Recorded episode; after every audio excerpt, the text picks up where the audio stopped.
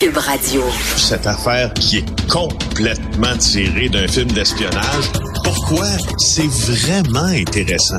On peut pas dire l'inverse. Donc, la drogue, c'est donc. Un journaliste d'enquête, pas comme les autres. Félix Séguin. Félix, c'est absolument épouvantable ce qui s'est passé à Buffalo. Tu veux revenir là-dessus, bien sûr? Oui, parce qu'il y a plusieurs facteurs d'étonnement en ce qui me concerne dans cette euh, nouvelle-là à part son côté, bien sûr, complètement euh, horrible, gratuit, euh, et etc. C'est euh, c'est une, une femme dont le témoignage est relayé par le site internet Buffalo News, là, qui est la plateforme numérique du quotidien de Berkshire Hathaway, là, qui est le propriétaire qui existe depuis longtemps. Je spécifie parce que faut pas mélanger le site Buffalo News et cet autre site de Buffalo qui prétend faire des nouvelles, mais qui est un site conspirationniste. Alors voilà, c'est dit. Ce qu'on nous dit dans ce dans cet article d'aujourd'hui, c'est que il y a la mère d'une des victimes qui a vu sa fille mourir euh, alors qu'elle consultait Facebook. Parce que tu sais maintenant, le, euh, le tueur a son forfait, ben, il l'a commis euh, tout en diffusant en direct la vidéo sur Twitch. On ne sait pas comment ça a été relayé sur Facebook, mais ce qu'on sait, c'est que euh, cette femme-là va envoyer sa fille de 30 ans ben, faire des courses à l'épicerie. Ouais, et puis elle a vu défiler sur son fil d'actualité Facebook la vidéo de la fusillade en direct. Donc elle voit sortir sa fille du commerce, ah, elle la voit être abattue par le tireur. C'est épouvantable. Euh, alors, en tout cas, on ne sait pas si c'était en direct. En fait, on pense que la vidéo n'était pas diffusée en direct, mais il reste qu'elle l'a appris quand même en regardant les médias sociaux. Ça a été une des premières victimes du tireur, cette femme de 30 ans qui euh, est l'une des victimes parmi les 10 personnes tuées samedi. Euh, et euh, ce qui est aussi intéressant, étonnant et intéressant, je mets le mot intéressant entre guillemets parce que là, je, je donc, je porte un peu mon hmm. regard sur la façon qu'ont les plateformes numériques d'endiguer les vidéos comme celle-là, puis de les retirer le plus rapidement de leur plateforme quand un événement comme ça survient. Euh, selon euh, Ayula Aydero, qui est un journaliste pour l'Associated Press, euh, il a fait le, il a fait le travail de regarder à quel point ces propriétaires de grands médias en ligne, si tu veux, ou de grandes plateformes en ligne, étaient rapides à euh, enlever euh, les mmh, vidéos-là. Mmh. Alors, ce que, le, ce que Twitch dit, en fait, qui est, propri qui est propriété d'Amazon, hein, il faut bien le savoir, ce que Twitch dit, c'est qu'en deux minutes, on a réussi à euh, retirer la vidéo de la plateforme Twitch. Et on relate, le même journaliste relate en faisant le calcul, puis en regardant les autres tueries comme celle de Christchurch en Nouvelle-Zélande, il y a 51 personnes qui ont été tuées en 2009 je te rappelle que ça avait fait l'objet d'un Facebook Live, cette vidéo-là. C'était en direct encore. Ça aura pris 17 minutes à Facebook pour retirer. Mais, mais, mais euh, euh, deux minutes, oui, deux minutes, c'est beaucoup mieux. Mais écoute, euh, pendant ces deux minutes-là, on, peut s'entendre qu'il y a peut-être des millions de personnes qui ont pu voir la vidéo. Il a relayé sur leur page Facebook à eux autres après, là. Oui, oui, exactement. Ben oui, ben il y a un peu ça aussi, mais c'est parce que plus on la retire rapidement, hmm. Moins on euh, favorise la propagation rapide hmm. que les autres peuvent relayer. Autre facteur d'étonnement également, euh, je, je, lisais parce que la, théorie du grand remplacement, c'est un concept complètement, moi je trouve farfelu qui me qui, m'inquiète depuis des années et euh, sur lequel je lis beaucoup. Puis je suis tombé sur le mémoire de maîtrise en février 2016 par Simon Dany, qui est un qui est un étudiant, qui était un étudiant euh, supervisé par euh, le professeur Popovic à l'Université de Montréal.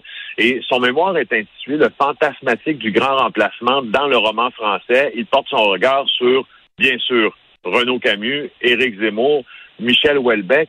Et je, je c'est sûr sa mémoire de maîtrise. C'est pas un, mm.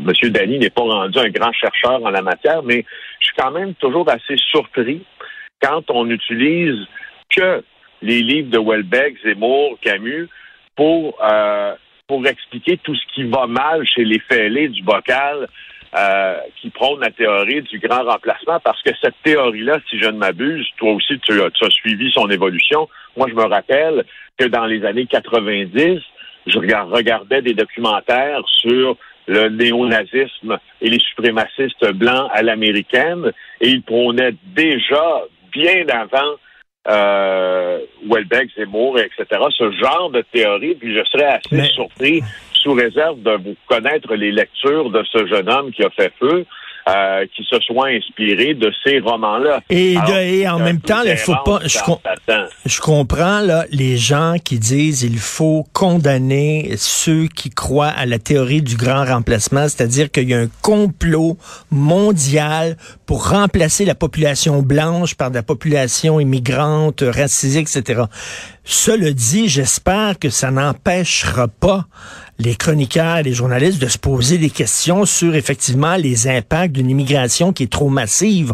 On a le droit de se poser ces questions-là. Ça ne veut pas dire qu'on est des adeptes du grand remplacement, parce qu'aujourd'hui dans le devoir, il y a un texte que je trouve particulièrement dégueulasse et j'irai pas plus loin que ça, où euh, on dit que euh, certaines personnes qui disent ben peut-être que selon notre capacité d'accueil, peut-être qu'on reçoit peut-être trop d'immigrants, faut peut-être faudrait peut-être revoir les, les, les taux à la baisse. On les met dans le sac des, adeptes du grand remplacement. Calmez-vous.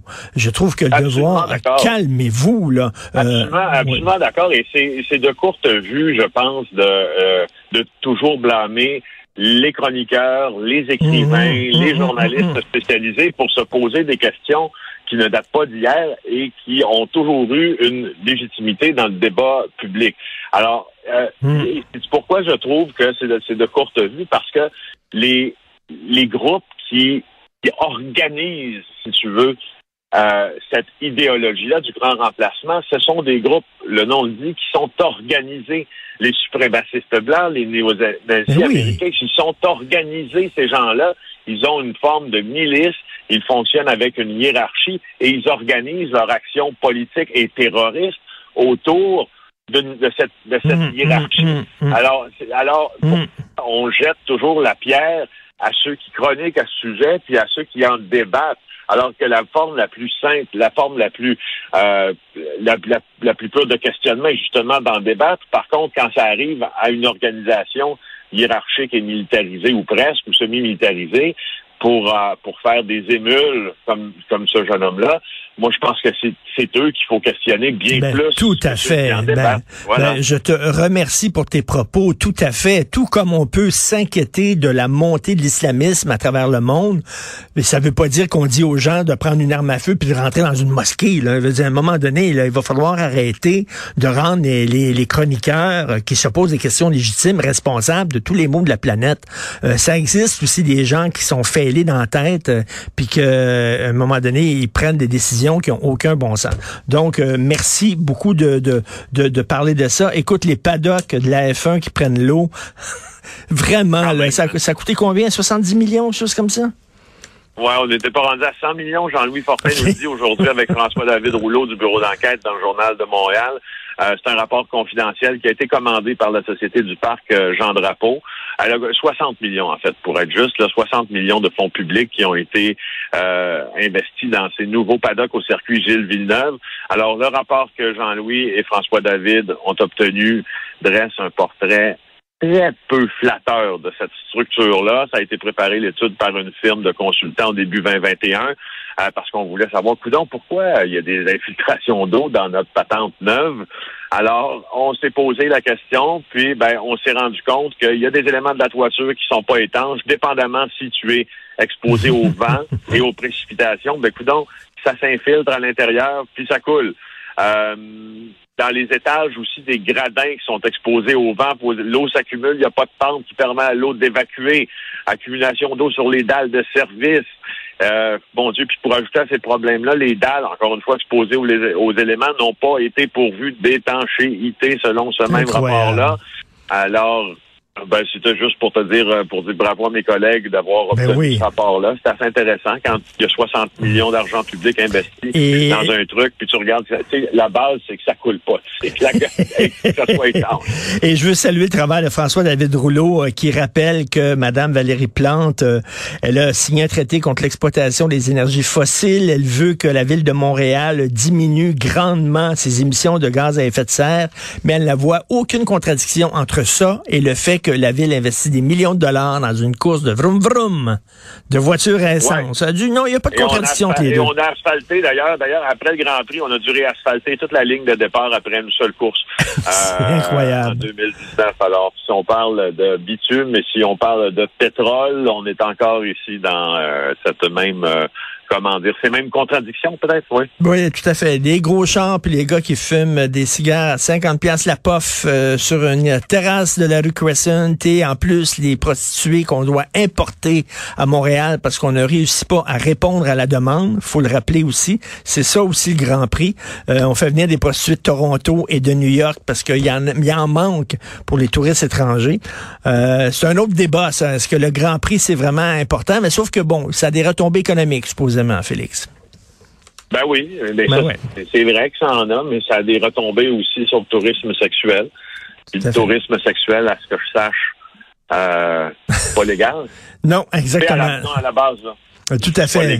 Tout à fait. Merci beaucoup. C'est ça. Il faut pas se, se, se péter bretelles en disant, hey, ça a généré énormément d'argent pour les agences d'escorte. C'est bon, ça. C'est des retombées économiques. Merci beaucoup, Félix. On se reparle demain. Salut.